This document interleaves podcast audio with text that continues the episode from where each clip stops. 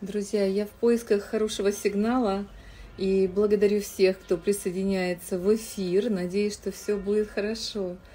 А, посмотрим. А, приветствую всех, кто присоединяется. Это чудесный, чудесный субботний день. Как Иисус сказал, суббота для человека, а не человек для субботы. Сам Иисус наш шаббат, наш мир – наше вдохновение, наше благословение.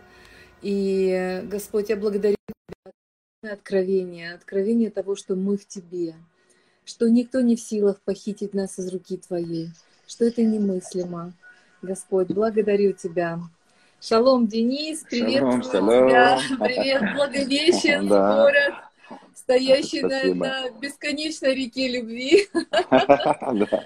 Я извиняюсь, настрою немножко свою технику. Классно. Тебя приветствуют тут колокола из старого города, который буквально в нескольких шагах я тебе чуть-чуть показала в прошлый раз. Да. Ну, это интересно, что у вас колокола, как бы кажется, что вы в Москве злато, э, златоглавой находитесь, а вы в Израиле. Вот православная, православная церковь же, которую да. еще наши э, цари очень поддерживали здесь, а, католические храмы а, имеют все равно колокола, но больше православная, конечно. Вот, поэтому слава богу за этот э, чудесный звон. Мне кто-то сказал, что колокола, как бы в русской православной традиции, это аналог шафара. Это как бы Божий голос, который призывает людей к себе. Так что, так что все совпадает, и время шаббата, время насладиться Христом, время насладиться его дивным посланием, дивным присутствием, а, откровением, пусть помазание приходит на откровение во имя Твое, Господь. Мы благодарим Тебя, благословляем, что Ты сейчас движешься в сердцах, в душах людей, чтобы принимать это помазание, чтобы утверждаться в нем, чтобы исцеление душ происходило. Для меня это исцеление моей души тоже, а, вот когда она мучилась между тем откровением, которое ты вложил в мой дух, и отчасти в душу, и потом, когда вот этот прессинг религии, прессинг таких древних, ну не древних, ну древних, наверное, все равно вот этих страшных представлений религии. Древних страшилок, так назовем их. Да, да, да, которые терзают наши души, но Бог их снял сразу же в Иисусе Христе. Бог их снял.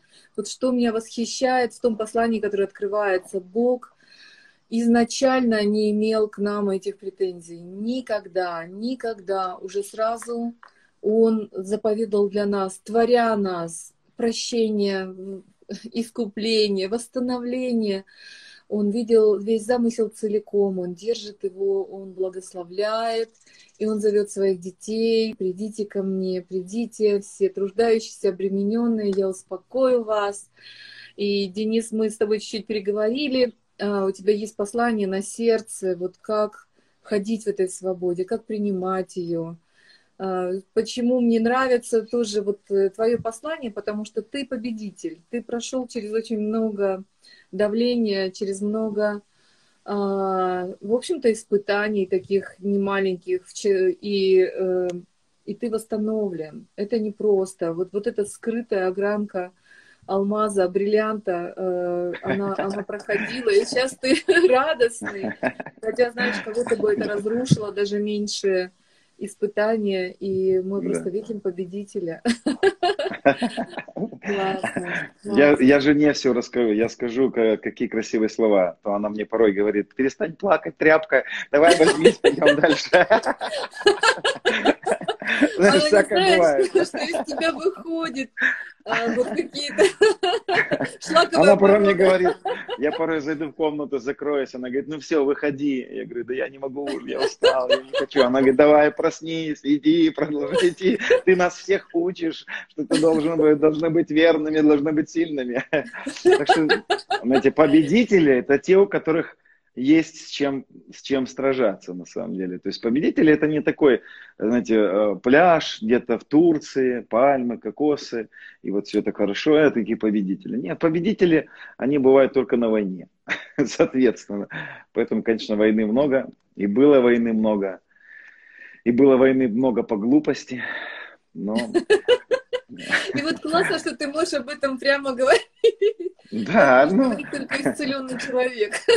Да, самое главное, знаете, не пройти это, еще и как бы быть в нормальном состоянии. Это да. Потому что пройти ситуацию это одно, а остаться в состоянии исцеленном сердце это, это на самом деле проблема. Вот. И хочу, знаешь, мысль такую подчеркнуть одну интересную. Хотя мы с тобой немножечко тему такую обговорили про как ходить в победе над грехом, вообще в победоносной жизни. Мы затронем эту тему сегодня, очень важную, я считаю. Но я хочу момент один сказать еще, да, вот это важная мысль, что Отец никогда не был злой на нас. Отец никогда нас не, не, был, не был вот в таком, знаете, каком-то негативе. Это, конечно же, искаженный образ Божий, это искаженное понимание Бога. Более того, я, я а, утверждаю о том, что благодать была до креста еще.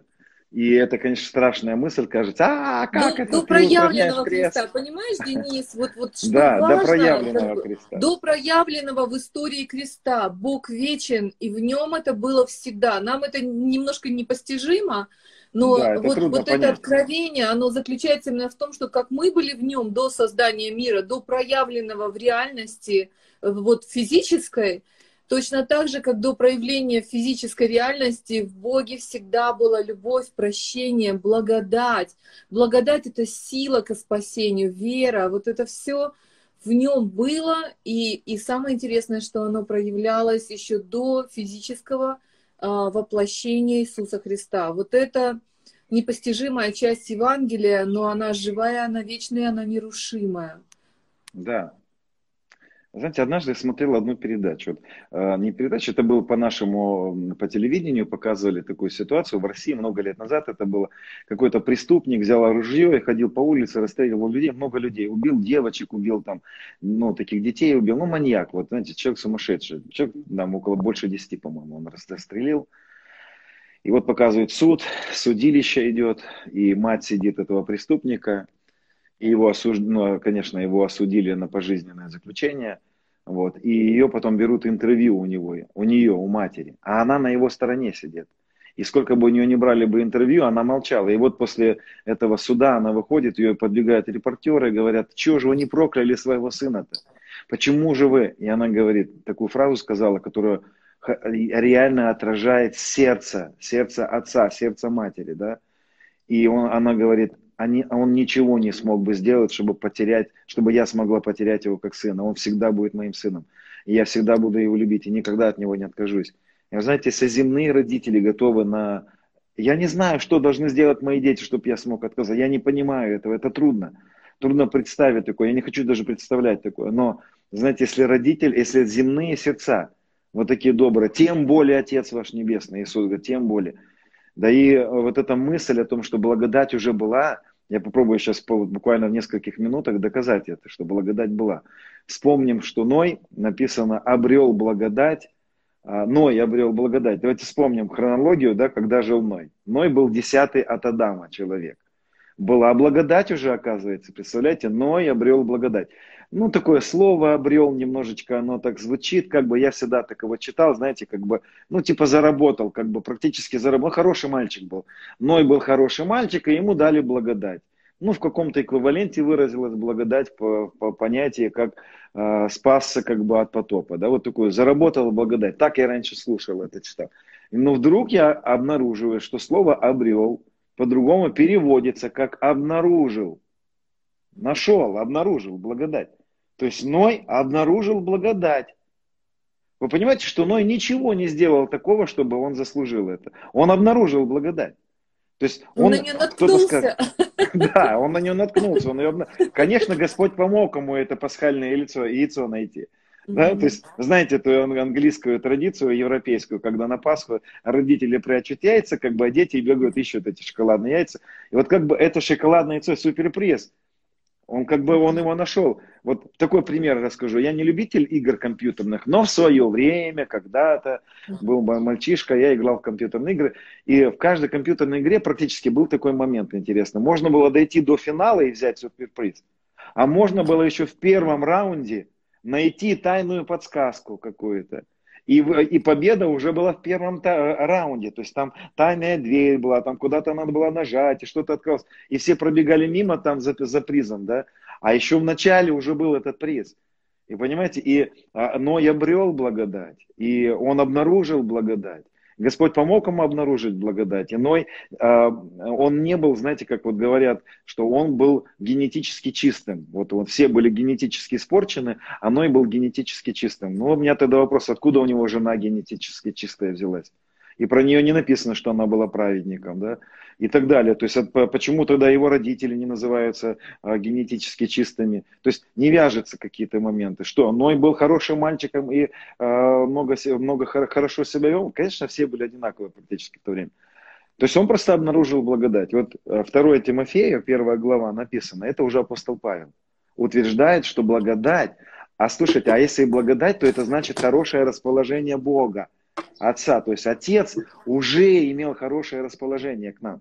И апостол Павел говорит, 1 Тимофею, 1, 1 глава, 9, а 2 Тимофея, 1 глава, 9 стих. «Спасшего нас, призвавшего стать святыми, не по делам нашим, но по своему изволению, и благодати, данной нам во Христе прежде вековых времен». Что? Вау! Как? Вау благодати, данной нам во Христе прежде вековых времен. Как, как это? Прежде а вот такой папа, времен. прежде вековых времен. И дальше он говорит, открывшееся же ныне явлением Спасителя Иисуса. То есть, oh вот когда Иисус пришел, это открылось, знаете, это как вскрылось. То, что уже было в тайне, то, что было сокрыто, то, что уже было. Понимаете, это открылось. И, и подобные места Писания, они, э, я только одно прочитал – я, у меня есть набор в Новом Завете этих мест Писаний, которые говорят о том, что сердце Отца уже было открыто людям. И, конечно, грех Адама не был какой-то, знаете, такой новинкой. То есть это не было так. А подходит Иисус к Отцу, мы знаем, что Иисус уже был всегда, да, и он подходит к отцу и говорит, отец, слушай, там, нет, он не подходит, он подбегает с ужасом к отцу и говорит, отец, батя, слушай, там такое, Адам такое натворил, ты не представляешь, ты не представляешь. И отец говорит, что, что, что, что случилось, что случилось? Он говорит, он сделал то, что мы ему и отец падает на колени. Как? Что? Что делать будем? И они в течение нескольких тысяч лет не знают, что с этим делать. Они решают, то закон подкидывают. Говорят, ну может такой путь предложим, то ли такой путь предложим.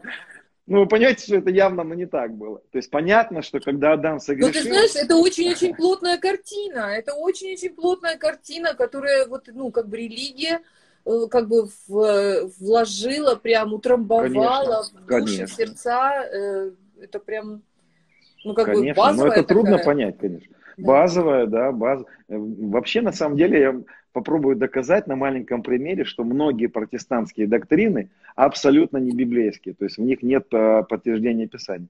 Вот я всегда в таких случаях привожу один очень интересный пример. Я говорю, Давай скажем, не что... протестантские, а вообще. Ну да. Не, ну мы же протестанты как бы. Э, подождите, мы считаем, что у нас самые лучшие доктрины, поэтому а, мы вот так, почему. я, да, мы, как бы мы на пике доктринального успеха находимся. Ага. И так, тут ты такой скажем. поддых, раз. Да. Вот вопрос такой, я задаю такой вопрос. Скажите, пожалуйста, где родился Иисус? В Вифлееме родился Иисус, окей. Значит, в каком месте он родился? И кто что во что гораздо? Вот в каком месте родился Иисус? В хлеву родился Иисус. Кто-то говорит, Иисус родился в пещере. Ну, как в мультиках показывают, так мы и считаем, что Иисус родился в пещере, Иисус родился в хлеву. Но вот удивительно, что ни в одном месте Писания не написано, что Иисус родился в хлеву. Вообще этого не написано. То есть а, мы не, не знаем, где родился Иисус. Есть, и, и есть предположение, что Иисус родился, а, вот когда он пришел в Вифлеем, да, пришли они, а в гостинице не было места. В какой гостинице? Вы думаете, что там был такая стойка, ресепшн, колокольчик, дзынь-дзынь-дзынь-дзынь, там гостиница была? Нет, гостевая комната у родственников была уже заполнена. И, и предполагают, что это был праздник Кущи в этот момент. И Иисус родился в Кущах. И положили его в ясли, потому что они нашли место, вот взяли ясли, и то, что его в ясли положили, не говорит о том, что... Ну, Я сейчас не буду все разворачивать, я просто говорю о том, что мы многие вещи верим в то, которое не написано. И сейчас некоторые сразу начали, начали Библию листать искать. Да, да, да, у меня тоже такая чесотка. Поверьте мне на слово, я, это не моя фишка. Я в свое время сам это услышал, и я был не то что изумлен, я был озлоблен в этот момент на такого проповедника. Ты трогаешь наши святыни. Мы вертеп устраиваем каждое Рождество строим пещеру, делаем эти все сказки. А это, оказывается, это нет-то оказывается. И это доказывает, что есть многие вещи, которые мы, в которые мы верим, но этого на самом деле Писание не подтверждает этого. И вот здесь тоже есть такие вещи, когда мы видим, что отец, когда Адам согрешает, он приходит не с киянкой, он не приходит наказывать. Понимаете, то есть он пришел, Адам, ты где? Адам, давай, иди, Адамчик, давай, приходи обратно ко мне. Но Адам уже спрятался в дереве, спрятался за деревом, или как один из переводов говорит, спрятался в дереве. И это дерево, вот, э, котором, в котором спрятался Адам, это самоправедность, дерево самоправедности. Я не смогу сейчас все рассказать, конечно, но у меня были посещения Эдемского сада, у меня были, у меня были видения, в которых Господь мне показывал, как происходил этот грех, в чем суть первого греха. И драгоценно, это, конечно, было потрясающее переживание, я сейчас не буду об этом говорить много. Вот. Но я хочу вам сказать, драгоценно, папа любит нас. И это, все это не стало никаким секретом для него, никакой новостью. Все, на все это уже был ответ дан еще прежде сотворения мира. Еще вот была только Троица. И уже все предвидели, и все предусмотрели уже, и уже все приготовили. И помните, вот знаменитое местописание, это Евреям 4 глава, 16 стих, по-моему, там, «Да приступаем с дерзновением престолу благодати». Mm-hmm чтобы а, а, там написано, ой, давайте как написано, а то сейчас я немножко перефразирую, а это будет неправильно, да, 16 стих. Посему, да приступаем с дерзновением к престолу благодати, чтобы получить милость и обрести благодать для благовременной помощи. Вот это слово «обрести» – то же самое слово, которое стоит, когда написано «Ной обрел благодать». То есть обрести, найти. То есть вот тебе дали, ты, тебе осталось найти это, да, приобрести, взять это. А вот это для благовременной помощи. Один из переводов говорит так. А, приступаем, да приступаем к престолу благодати, чтобы получить милость, обнаружить благодать, которую заблаговременно приготовил Господь. Не для благовременной помощи, а которую заблаговременно высвободил Господь. Заблаговременно приготовленную помощь. Вы понимаете, что 20-й псалом говорит, что он приготовил для нас трапезу в виду врагов. И когда Адам согрешил, ничего не было, ничего не поменялось. Уже он приготовил трапезу, уже приготовил прощение. А, а, Откровение 13.8 написано, агнец закланный до создания мира. Уже до того грехопадения, до этих всех вещей уже был агнец какой-то закланный. И это просто изумляет, что это за агнец, который был заклан до создания мира.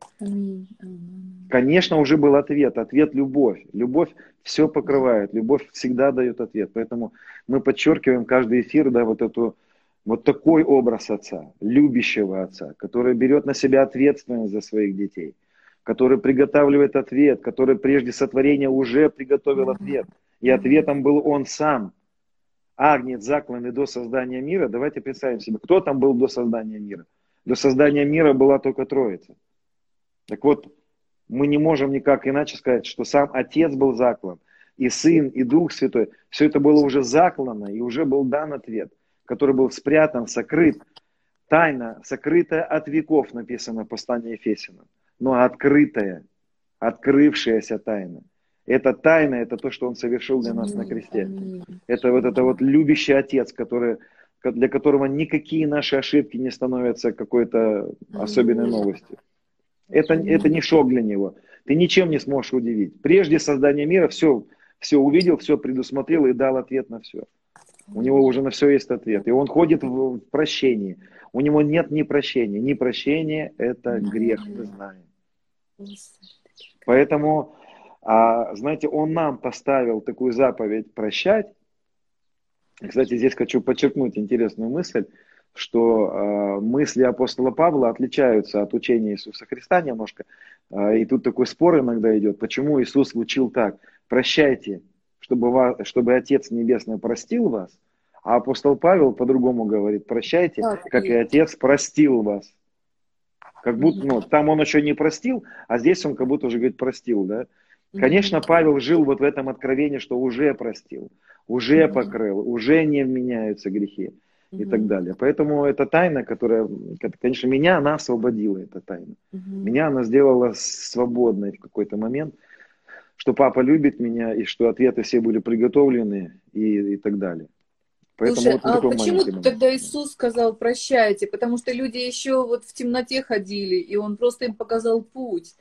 А, правильно, что потому да. что они в линейном мышлении находились. Если так, то так. Если не так, а если им сказать, что вас отец уже простил, то для них это будет, как для нас сейчас, учение о суперблагодати, что все, делай, что хочешь, потому что э, как бы Бог тебя возлюбил, и ты превращаешься просто ну в дикое да, здесь, здесь, конечно, нужно немножечко нам баланс соблюсти в этом понимании.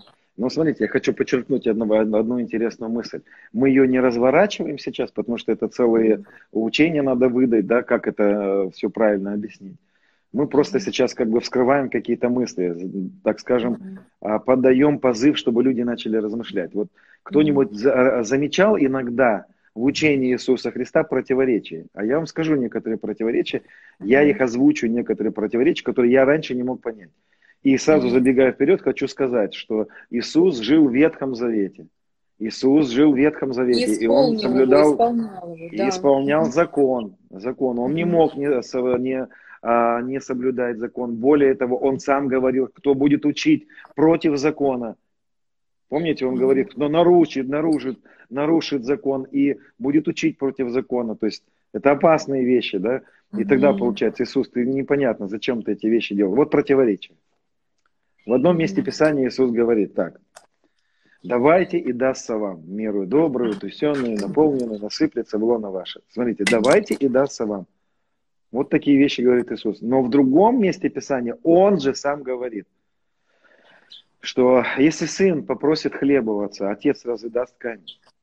А если попросит рыбу, разве даст змею? Он говорит, отец небесный питает птиц, не, птиц а, а, а, значит, взращивает цветочки, да, лилии полевые. И он говорит, тем более и там написано, что птица не трудится, да, и лилия не придет ничего, и отец одевает просто так. И потом Иисус говорит, тем более Отец Небесный ваш даст, mm-hmm. подаст, оденет вас, накормит вас. Ну, я сейчас mm-hmm. своими словами. Mm-hmm. И давайте там вспомним, какую мысль он доносил. Он доносил мысль, что птицы ничего не делают, и цветы ничего не делают, чтобы он их одел так. Он говорит, тем более и вас, Отец, mm-hmm. оденет. Как? Просто так? Да, mm-hmm. просто так, как вот птицы ничего не сеяли, он их накормил, mm-hmm. и цветочки ничего не сеяли, он их одел. А нас оденет красивее, чем Соломона. Кстати, вот э, хочу вам сказать, что одеваться красиво – это хорошо. Сам Иисус сказал, что Отец оденет нас красивее Соломона. Поэтому, да-да-да, это Иисус сказал, это не я придумал. Поэтому, а как тогда противоречие, Иисус? Ты сказал, «А, давайте дастся вам, или не давайте, и Отец оденет вас. Какие-то противоречия, понимаете? То есть, а что это такое? Что выбрать? Какую выбрать мысль? Или эту, или эту? Но они друг другу противоречат немножко. И здесь, конечно, надо понимать, что некоторые вещи Иисус обращался э, к тогдашнему народу, да, к живущим под законом. Это трудно принять, конечно, эту мысль. И в, в некоторых фразах Иисуса, конечно, есть, э, есть что-то, что надо прям тайно понять. Да? Ну, допустим, вырви себе глаз, отрежь себе руку, но явно же, что он не это имел в виду, да? То есть явно, что он что-то подразумевал, он почему-то это говорил. Поэтому я не буду открывать, конечно, до конца всю эту мысль, да, но хочу сказать, что есть то, что нам нужно понимать. В Новом Завете одно есть, в Ветхом Завете немножечко по-другому все звучало. И Иисус некоторые вещи говорил, обращаясь к ветхозаветным верующим. Но а Павел побуждает нас прощать как и Отец Небесный простил нас. Прощайте друг друга, кто на кого имеет э, там э, взаимную какую-то претензию, прощайте, как и Отец во Христе простил вас. Простил. То есть здесь мы призываем людей сегодня прощать не, под, не для того, чтобы Отец нас простил, а прощать, потому что и мы прощены. Это в Новом Завете все по-другому, а в Ветхом Завете прощайте, чтобы вас простили. А в Новом Завете нас простили на кресте, и мы прощаем, потому что мы прощены. И это, конечно, такая немножечко другая интерпретация.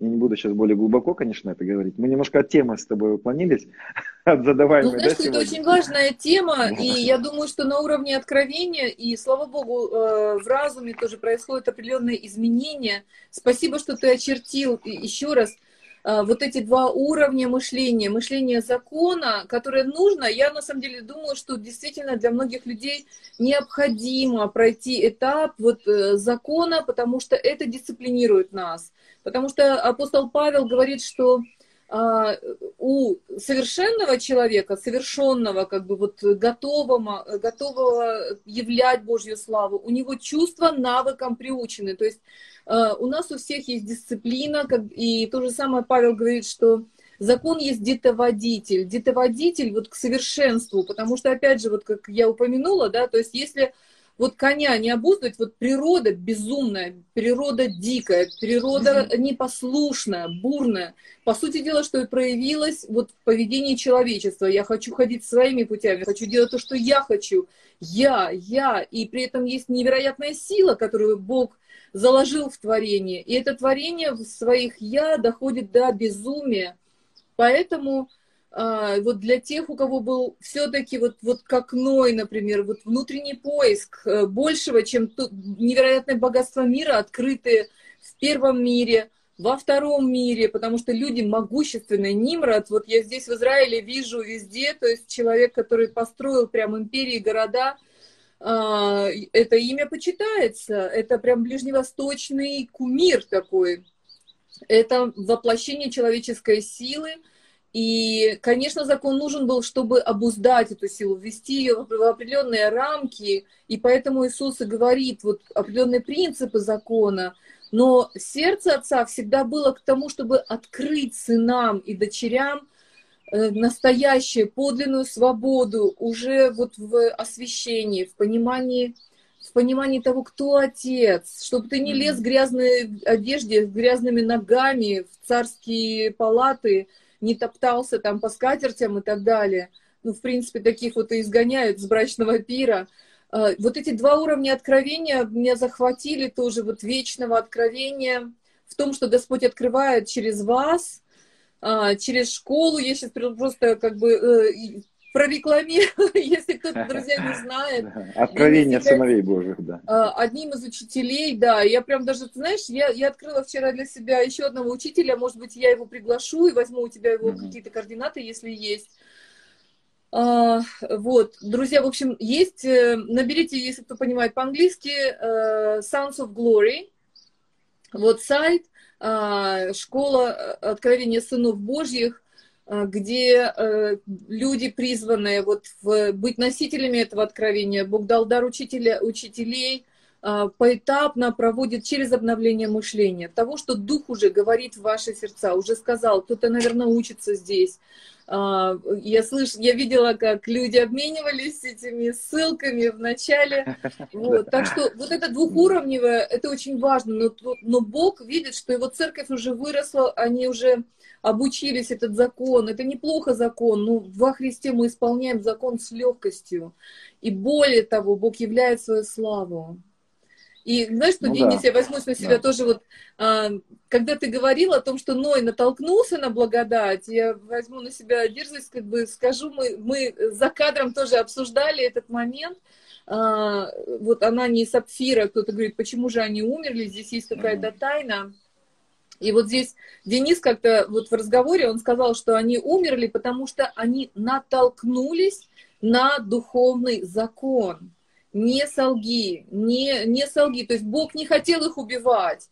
Они знали всю правду вот, и правду закона, что лгать нельзя. Да. Бог не хотел от них денег, Бог не хотел ничего. Но они пошли за славой человеческой в глазах людей – Э, казаться лучше, и для этого они солгали. Богу вообще не нужна была их ложь, не нужны были их деньги, но в присутствии святого Бога они выбрали солгать ради глупости, просто ради того, чтобы их почитали, что они такие умнички.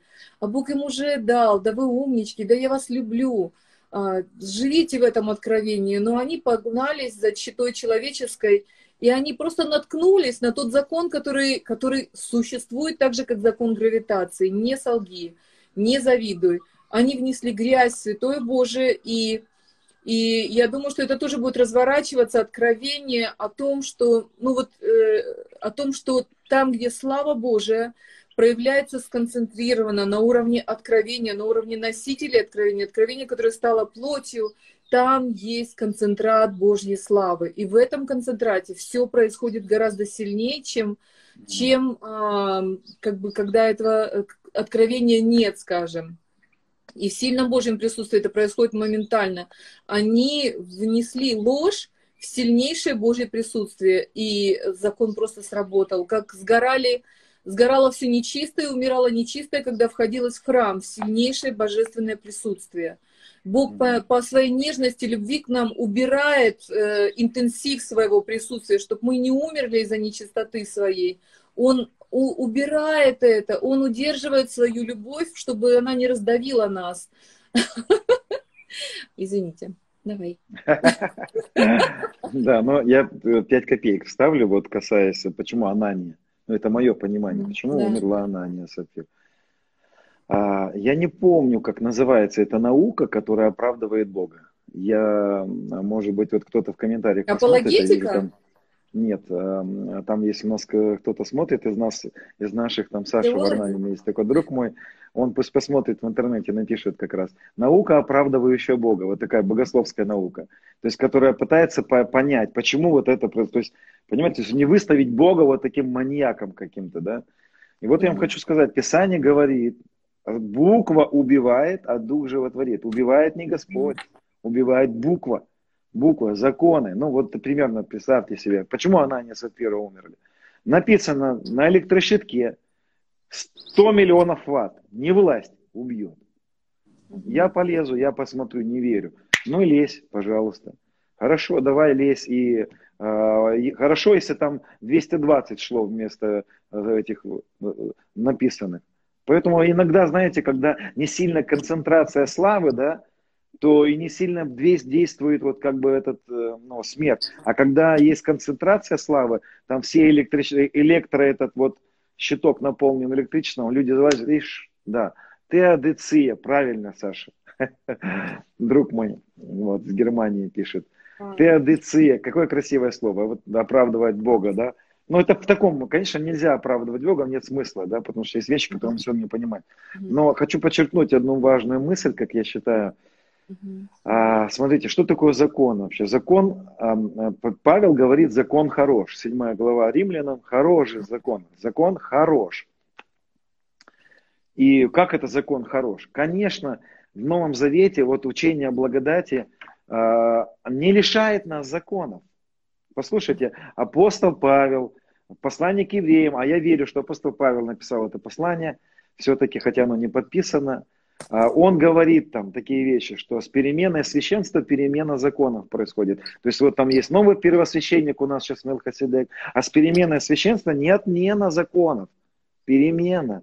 Он заменил закон заповедей учением. То есть, понимаете, mm-hmm. то есть благодать это так не вот это вот Вау, аллилуйя, делаем, что хотим. Вау. Нет, у нас, у нас есть русло у реки, у нас есть правила, в которых мы Это живем. Единственное, чем, чем отличается сегодня, да, у ветхозаветного человека не было силы исполнить да, то, да. что было написано. Конечно, нам не нужна сегодня храмовая а, деятельность. В новом, закон, в новом Завете новые правила. Это уже учение Христа. Оно по-другому выразилось, в других, в других вау. тенденциях.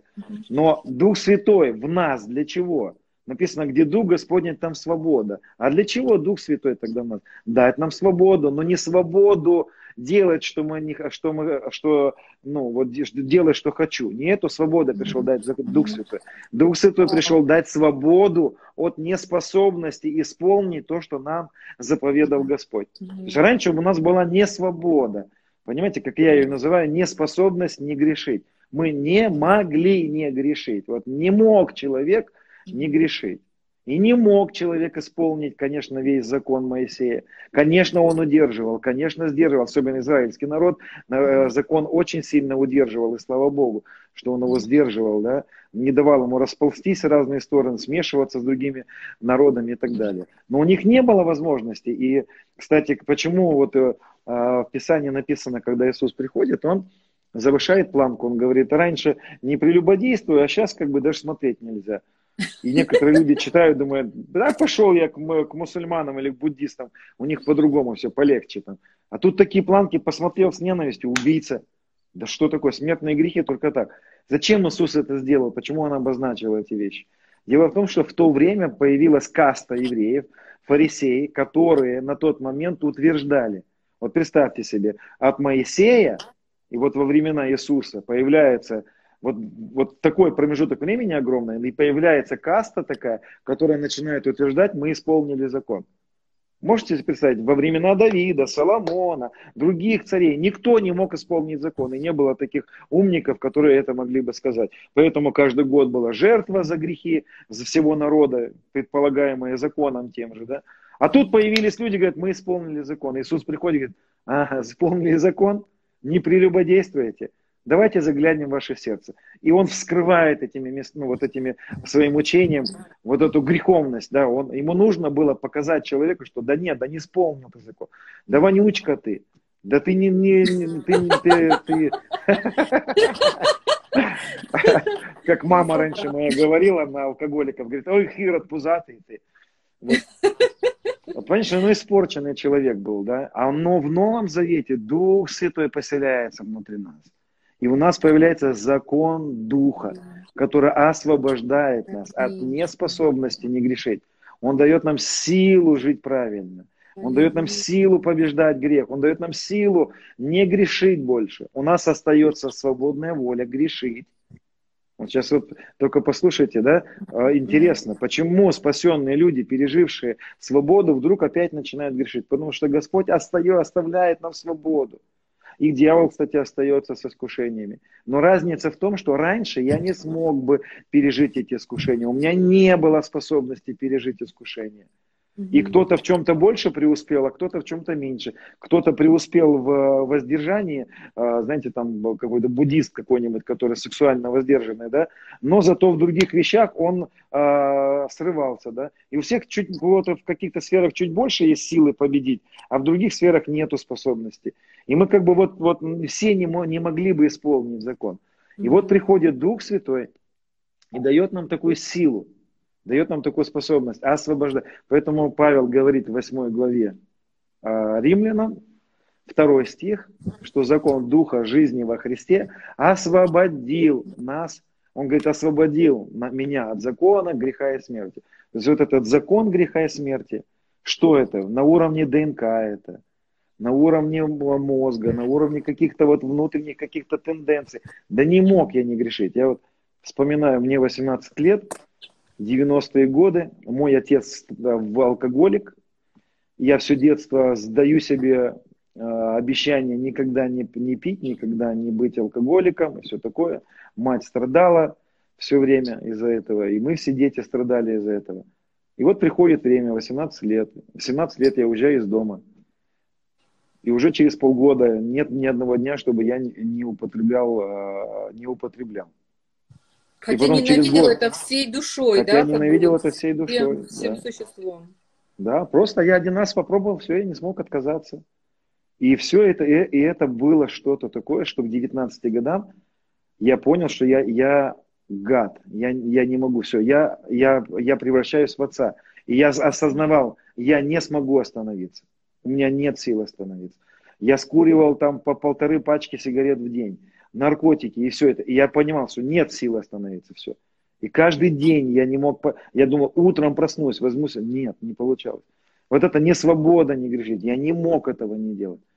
И это было страшно, я помню, как я каждый день э, думал, как же мне э, закончить эту жизнь, потому что я понимал, что там, дальше, у меня нет будущего из-за этого. И слава Богу за, э, за победу Христа. И здесь вот хочу как раз-таки вот подойти потихонечку к вот этой теме, коротко. Как же так происходит, что мы приходим к победе над грехом, победе над греховностью, победе над вот этими тенденциями разрушительными, над несвободой, над самим собой, потому что, ладно, грех какой-то проявленный, а когда человек не свободен от себя, от страхов не свободен, когда он не свободен от, а, от денег, когда Дух Святой призывает его высвободить деньги, а он не свободен, он, он держится за эти деньги. Это же не свобода, хотя у него все вроде хорошо, и не курит, и не пьет. Вот. Как же приходит свобода? А свобода приходит через крест. И вот мы опять возвращаемся к кресту. И здесь надо понимать, что а, Дух Святой а, настолько сильно может действовать в нашей жизни через нашу веру. Духу Святому нужна наша вера. Вера во что? Вот представляете, то есть, вот послушайте, Писание, в Новом Завете есть три места Писания, которые говорят о свободе. Три. Три. Познаете истину, и истина сделает вас свободными. Интересно, что нигде не написано, что пост сделает нас свободными. Нигде не написано, что чтение Библии, хотя это тоже важно, я сейчас все это подчеркиваю, написано познание истины делает нас свободными. Познайте истину, и она сделает вас свободными. Интересно. То есть получается не молитвенные служения, не э, дисциплина, не какие-то самоконтроль делает нас свободными. Нас делает познание истины. Второе место Писания. Где Дух Господень, там свобода. Так, где истина, где Дух Господень, там свобода. И если Сын Человеческий освободит, то истинно свободным будете. То есть получается, что есть а, два, два момента. Есть познание истины для свободы, и нам нужен Дух Святой для свободы. Вот два пункта, которые сверхъестественно освобождают нас от рабства греха. Как же это происходит? Через познание истины происходит. В чем же истина? Писание говорит, закон дан был через Моисея, а благодать и истина даны через Иисуса Христа. Давайте отмотаем пленку назад и поймем, что закон, значит, не является истиной. Потому что закон дан через Моисея, а благодать и истина дана через Иисуса Христа. То есть, и вот здесь вот буква И, это, она носит там очень важную, важную такую характеристику. В греческом языке, вот это, а, по-моему, это читается как Кай, или Каи, вот я не буду сейчас это, значит, все знатоки греческого сразу обиделись на меня, как я это произнес. Вот эта буква И, которая стоит у нас, она там не разделяет на две части. Она как бы говорит, объясняет первое слово, объясняет вторым словом. Ну, допустим, давайте представим себе, я такую вот скажу, вот а, я а, я умный и красивый. Господи, это было нескромно, но, но я, я не про себя. Но я сказал свои характеристики. Да? Да. Я сейчас разделил на две части. А если я скажу, я умный и, а, и как-то объясню, сейчас спонтанно это, и как-то объясню вот то, что, что я умный, да, Здесь тоже, смотрите, благодать. Умно, красивый, которая... красиво умный.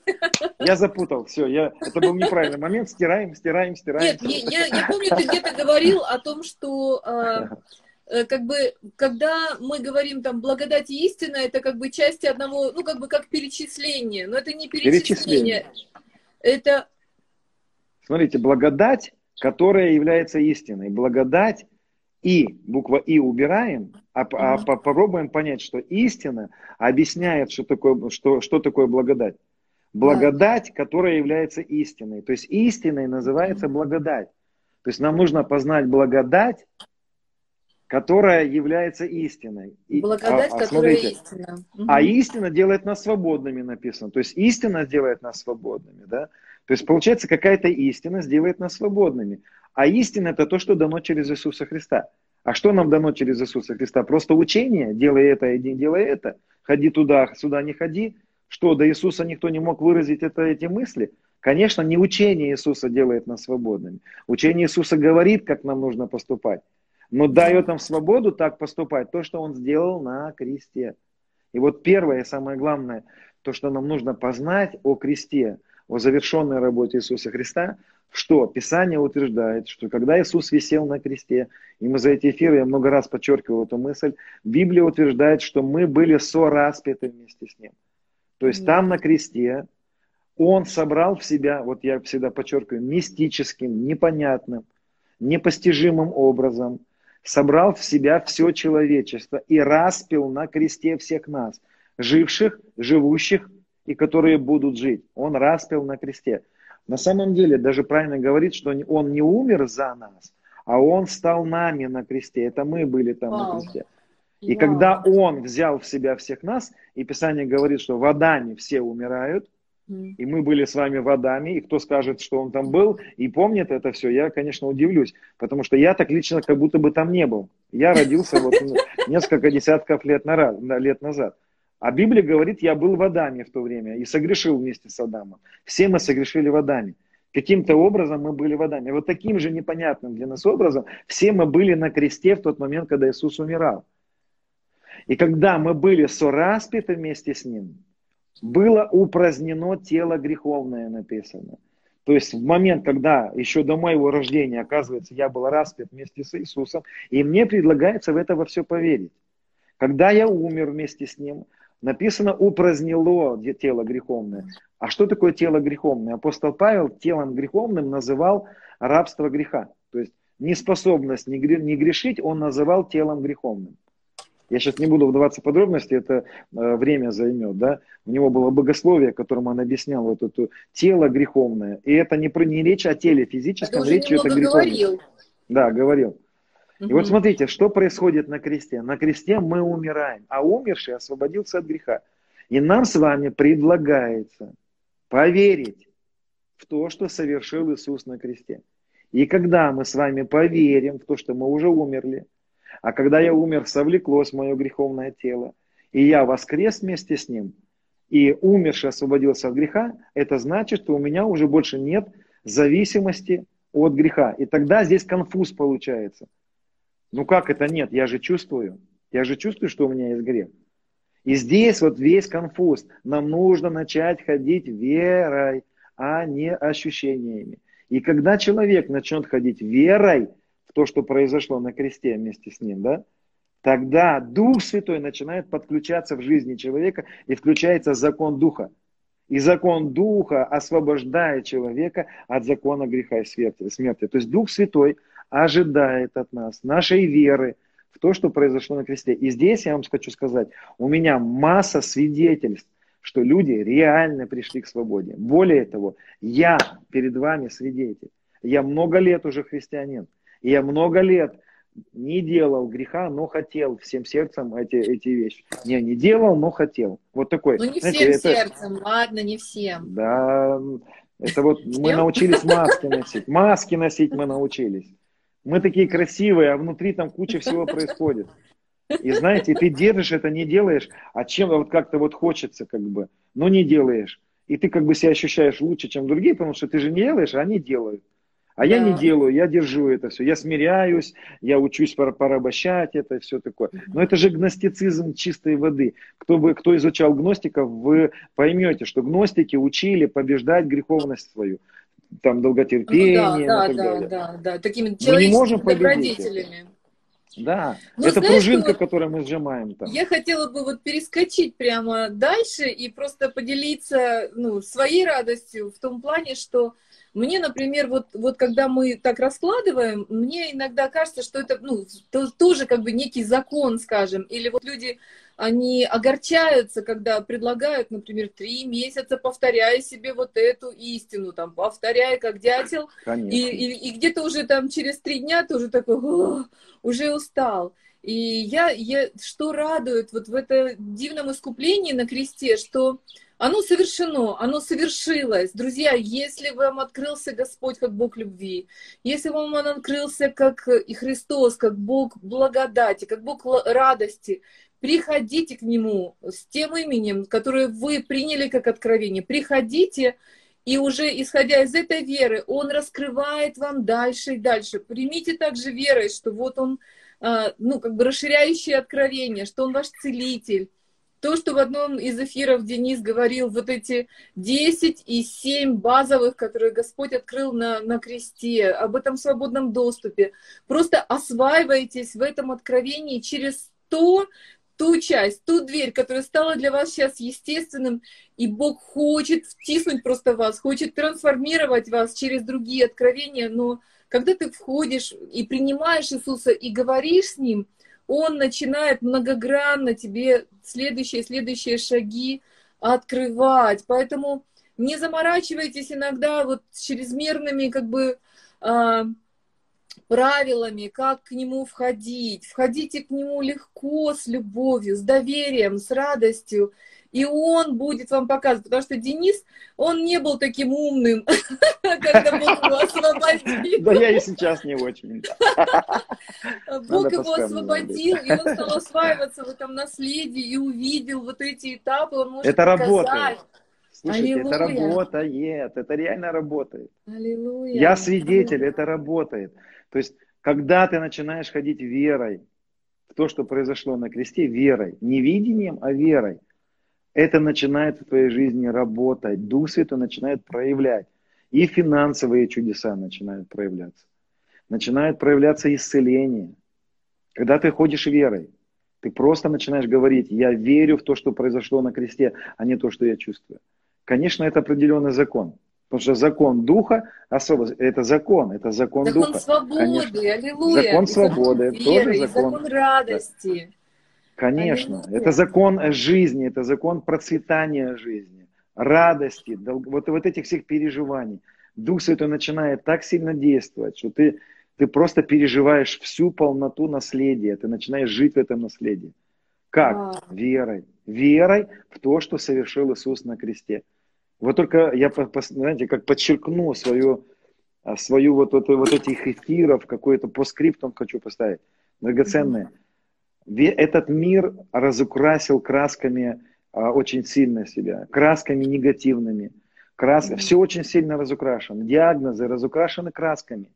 Наши счета в банках разукрашены красками. В зеркало подходишь, очень сильно да. все тебя может разукрашено быть, и это не так. И здесь не то. И какой-то и прыщик-то он так сильно разговаривает с тобой. И весь этот видимый мир, он так сильно противоречит. И муж не такой, и жена не такая, и дети что-то не то. И это все с тобой разговаривает. Все это видимое разговаривает с тобой. Но у тебя есть Слово Божье. И Слово Божье говорит – он приготовил передо мной трапезу видов, виду врагов моих. Все, он приготовил для меня ответ. Да, я не вижу сейчас его. Я не вижу, я, но я верю. Я увижу славу Божью, я увижу это в своей жизни. Этот видимый мир поменяется. Нам нужно начать жить верой в то, что Он совершил на кресте. Да, ты не можешь. Но вера же это легко, потому что тебя несет Дух Святой и Слово, и она начинает раскрашивать для тебя красками Конечно. то, что Дух тебе уже показывает. Почему у меня вот это определение как бы вера же осуществление а, ожидаемого и уверенность невидимым, я его всегда переставляю задом наперед. Я говорю, что это уверенность в невидимом. И э, осуществление тогда уже исходя из этого ожидаемого, ты ожидаешь это да. невидимое, что оно проявится. Да. То есть, и вот то, что мы сейчас делаем, мне очень хочется, чтобы мы приобретали эту уверенность в невидимом, потому что Бог говорит, это было первичным. Вначале было слово, из него произошел весь мир. А, и мы были посажены на небесах с Иисусом Христом, мы были в Его сердце изначально. Произошло вот эта тьма, произошло вот это прятание Адама в дереве от Бога там и так далее. Но и, и мы упали, мы не спали с небес, точно так же, как и Люцифер упал с небес. И, и Богу пришлось где-то водителем нас вести, вести к познанию Его. А, и, и этот закон до сих пор работает. Мне так дорого, Денис, что ты сказал, просто это очень круто для меня, что не произошла отмена закона, прошла перемена закона. Это значит, что в мире сейчас действуют две, два вида закона. Ну, мы не говорим сейчас про физические законы, про духовные законы. Есть закон, все так же работает где-то водитель, все так же работает закон дел – и это в мире особенно видно, это унаследовала часть церкви, в этом есть хороший плюс, что мы научаемся быть праведными, но Бог не хотел нас удерживать в этом законе, как переход израильтян из э, Египта в землю обетованную, он должен был занять где-то 40 дней, говорят, ну там а, не больше там двух-трех месяцев во всяком случае. То есть это должен был быть стремительный переход – но из-за того, что они не познали его, не познали его свободы, не познали его любви, не познали его благости и силы, которые могла содержать их, они постоянно падали в рабское мышление. Э, не просто законническое даже, они падали в гораздо худший бунт против Бога, они хотели, они любили рабство, они хотели туда вернуться, хотели настойчиво вернуться к тому, от которых Бог их вывел, к фараону. И это, конечно, оскорбление а, любви и жертвы Божьей. И ну, благая часть Бога, что действует всегда два закона. Вот это откровение, то, мы